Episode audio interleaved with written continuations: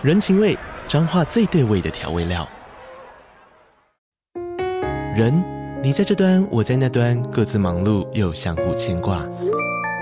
情，街角的吵杂声传递温暖与思念。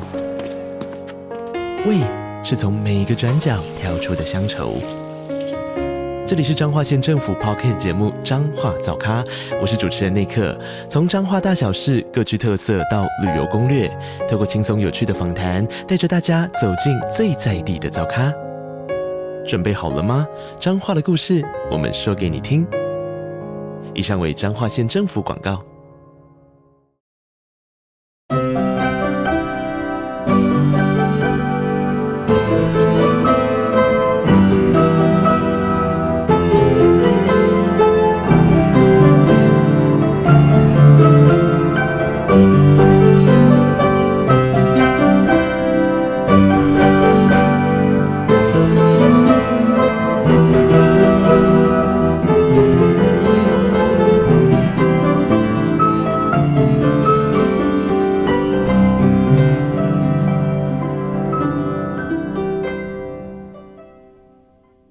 各位大小探险家，大家好，欢迎来到玉山故事馆。我是你们今天的说书人玉山。今天我们要继续来说破案姐妹花的故事。上一集我们说到了小红帽说自己自从穿上了幸运披风之后，就变得功夫超好，打败了许多大野狼，但却有一个缺点伴随而来。缺点是你每天都会因为运动过度筋骨酸痛吗？不是啦，是大野狼全部逃之夭夭之后，这附近的野兔、小鸟、松鼠突然变多了起来。它们把地上的草、树上的果子，甚至是树皮都吃光光了，连带着我也采不到我喜欢的野生蘑菇和蓝莓了。哦，看起来是因为你破坏了食物链呢。食物链是什么？就是大野狼吃小动物，小动物吃植物。但是你把大野狼都赶跑了，小动物没了天敌，植物一下子就被吃光光了呀！哇，那这样下去怎么办呢？该不会我最喜欢的森林都会被吃光光吧？嗯，看起来要让食物链维持平衡的方式，就是你不要再穿那件披风，这样野狼就不会都跑光光了。但是我不穿披风就不能保护自己的安全呢？那怎么办？这真的很伤脑筋耶。如果你会隐形就好了。对呀，这样就可以不被野狼发现的安全到奶奶家，然后野狼也不会被你打伤了。我捡到的是幸运披风，又不是隐形披风，怎么有可能呢？隐形披风，隐形披风啊！姐，我想到了，我们上礼拜的科学课，老师不是有带我们做光的实验吗？用凸透镜原理做成的光栅板可以制造隐形的错觉。小红帽是不是只要躲在那个光栅板后面就可以隐形啦？咦，对耶，这是个好主意。但是我们去哪里找那个光栅板呢？姐，你上次不是画出了一只吹风机吗？你画画技术这么好，要不要试试看？说不定真的可以画出那个光栅板哦。哦，不过要画出隐形的感觉，好像有点难耶。嗯，我来试试看哦。于是，小慧拿出了包包里的彩色笔和画本。她想了想，先是在纸上的空白处画出了小红帽的一颗头，头上还戴着红色的帽兜。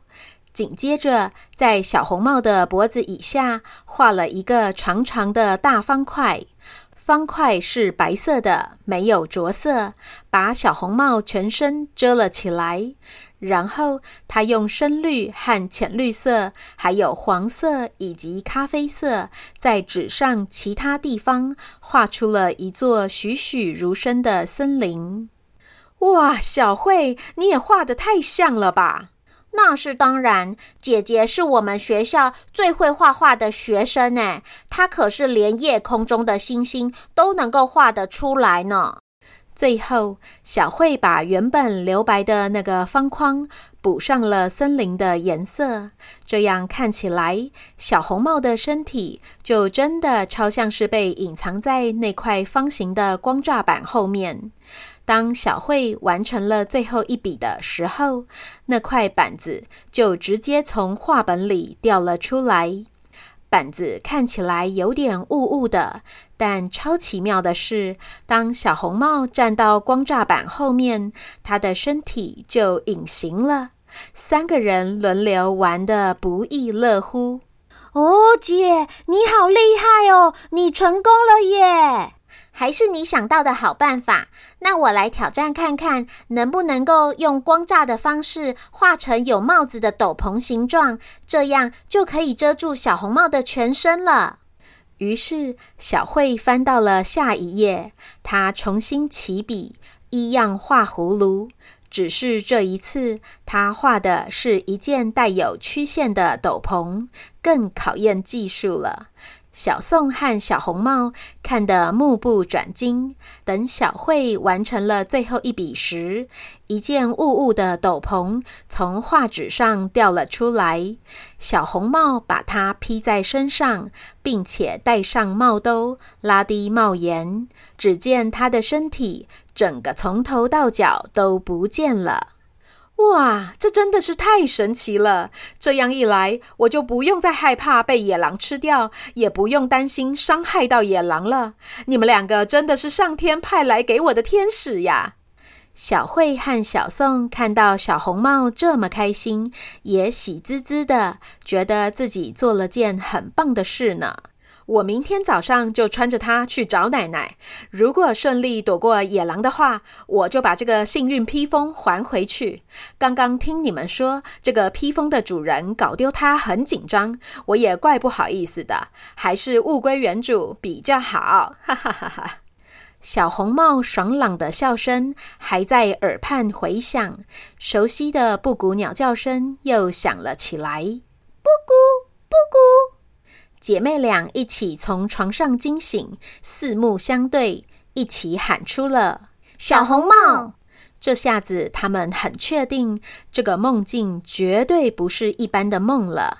他们一边起床，一边热烈的讨论着：“我们这两天做的梦，都跟爸爸说的故事有关哎，而且我们的梦境都是童话故事哎。是啊，这也太神奇了吧！”两姐妹动作利落地刷牙、洗脸完，小宋帮姐姐小慧一起换好了上学的衣服。她们一前一后出了房间门，然后拿了餐桌上的面包和牛奶，放进了手提袋里。此时门铃刚好响起，爸，阿杰叔叔的车来了，我们去上课喽。还坐在马桶上的文森特来不及出来，在厕所说：“好哦，你们路上小心，帮我跟阿杰叔叔问好。”一整天的课程结束，小慧、小宋坐着阿杰叔叔的车回到家时，已经是晚上七点半了。爸爸果然还没有到家。小宋，你功课写完了吗？嗯，我在你上复健课的时候都写完了。太好了，我今天功课也很少，在学校就已经写完了。我们洗好澡之后来看那本童话故事大全。好哦，两姐妹快快洗好澡，刷完牙，坐在书桌前，认真的看起了那本厚厚的故事书。姐，你看，我们梦到的两个童话故事都有出现在这本书里面耶。是啊，虽然北风和太阳以及小红帽都是经典故事，一般的童话故事全集也都会收录，但是我反复回想，我们在梦里面看到的场景和画面，真的跟这本童话故事大全很像诶，都有一种涂鸦的感觉。嗯，不是水彩那种柔和的色调，也不是亚克力那种很饱满的颜色。嗯啊，像是蜡笔画的粗犷，对对对，难怪我总觉得在梦里面，风景和人看起来都粗粗的，颗粒很大的样子。姐，你也太厉害了吧！呵呵，我就喜欢画画呀，刚好水彩、亚克力和蜡笔都有画过。哦，说到画画，我觉得我在梦里面的那个彩色笔和画纸也很神奇。对呀，居然能够画出真的东西来。姐，你要不要再画一次试试看呐？好啊，小慧拿出了那盒彩色笔和画本，三两笔就画出了一只惟妙惟肖的小鸟。但两姐妹盯着那只小鸟看了半天，也没看它飞出画纸。小慧不死心，又画了一只跟上次一模一样的吹风机，但吹风机也是半点儿都没动静。看起来，这个画本和彩色笔在真实生活中就是一般的纸和笔而已。这个童话故事大全也是啊，我们翻了半天也没看到里面的小红帽或是北风会说话呀。呵呵呵。正当他们嘻嘻哈哈的时候，文森特回来了。绝世佳作，你们睡了吗？还没，我们在看小红帽的故事。你们不是说小红帽已经听过一百遍了吗？怎么这会儿又有兴趣了呢？因为我们发现拿破仑的那件红色披风被小红帽捡走了。哎，真的吗？是啊，姐姐帮小红帽画了一个隐形斗篷。小红帽说，如果好用的话，她就会把披风还回去。哦，是这样啊。文森特只当作是两姐妹又在玩故事接龙，没把他们的话放在心上。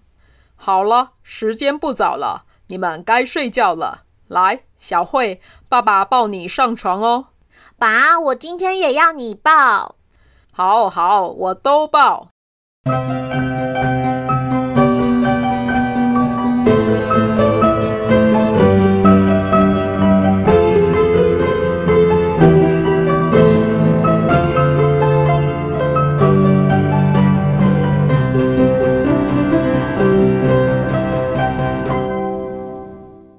各位大小探险家，我们今天的故事就说到这边。关于光栅板的效果以及原理，玉山在网络上找到两段影片，放在文字说明中。有兴趣的大小探险家可以点击观看哦。你觉得工作狂文森特究竟什么时候会发现事情怪怪的呢？请继续收听下一集的破案姐妹花。今天刚好是十月初，是每个月一次盖玉山故事馆的时间。玉山想要邀请大家合力赞助建造，透过每位探险家从一根木头、一堵水泥、一块砖、一片瓦，到一株花。一撮草，甚至是一抹彩绘的支持，期待让玉山故事馆有机会永续经营，一直继续创作好听的故事给大家。赞助连结就在每集故事的文字说明中哦。对了，故事上架的这一天，刚好是品轩和正则的八岁生日，实在是有够巧的。玉山故事里讲双胞胎，现实生活中就碰到了双胞胎呢。祝你们生日快乐！也愿所有的小探险家健康平安，头好壮壮。就先这样啦，这里是玉山故事馆，我是玉山，我们下回见。